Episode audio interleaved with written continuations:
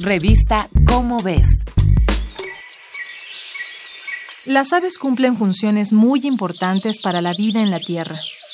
Además de formar parte de muchas cadenas alimenticias, controlan poblaciones de insectos, polinizan flores y esparcen semillas.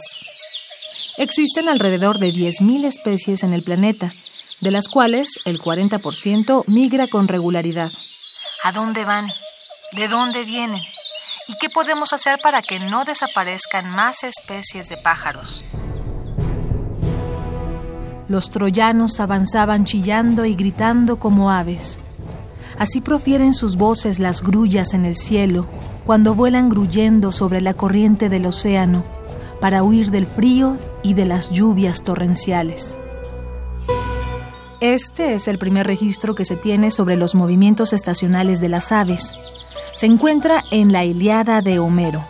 Durante los siguientes dos milenios, nuestro conocimiento sobre sus rutas migratorias fue muy limitado.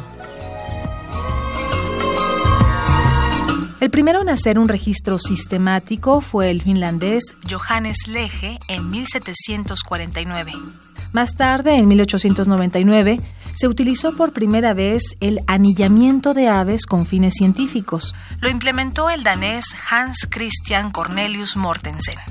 El verdadero salto, sin embargo, se produjo en el siglo XX, pues se desarrolló una gran variedad de técnicas y herramientas.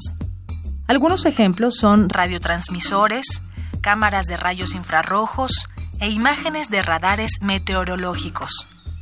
Ahora, en el siglo XXI, el desarrollo de las ciencias genómicas ha hecho posible estudiar la migración de las aves desde una nueva perspectiva. Rafael Rueda coordina en México el Bird Genoscape Project, creado en la Universidad de California en Los Ángeles por Kristen Rueg y Thomas Smith. En español, el título del proyecto significa Paisaje genómico de las aves consiste en la comparación del ADN de miles de pájaros en distintos países, con lo que se espera desarrollar mapas sobre las rutas migratorias de 100 especies. En Villahermosa, Tabasco, Rueda y sus dos ayudantes llevan a cabo el siguiente procedimiento. Primero, se tienden redes de niebla para capturar pequeñas aves migratorias. Después se les retira con cuidado de las redes. Los investigadores proceden entonces a pesar y medir a cada pájaro, pueden determinar su etapa de crecimiento con solo observar la estructura del plumaje. Por último, arrancan dos plumas de la cola de las aves, las colocan en un sobre y las clasifican. Solo se necesita una pluma. Se les quitan dos para no desbalancear su vuelo.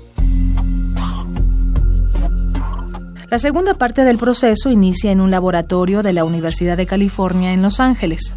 Kristen Rueg y Thomas Smith reciben las plumas y usan las técnicas más recientes en secuenciación del genoma apoyadas en inteligencia artificial.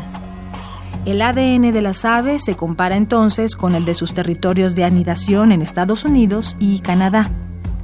El Bird Genoscape Project es por fuerza un proyecto colaborativo, pues los pájaros vuelan a través de todo el continente. En México, Rafael Rueda espera poner otro laboratorio para seguir trazando el mapa genómico de la ruta de las aves. Esta fue una coproducción de Radio UNAM y la Dirección General de Divulgación de la Ciencia de la UNAM basada en el artículo La historia de las aves en una pluma de Francisco Cubas. Revista Cómo ves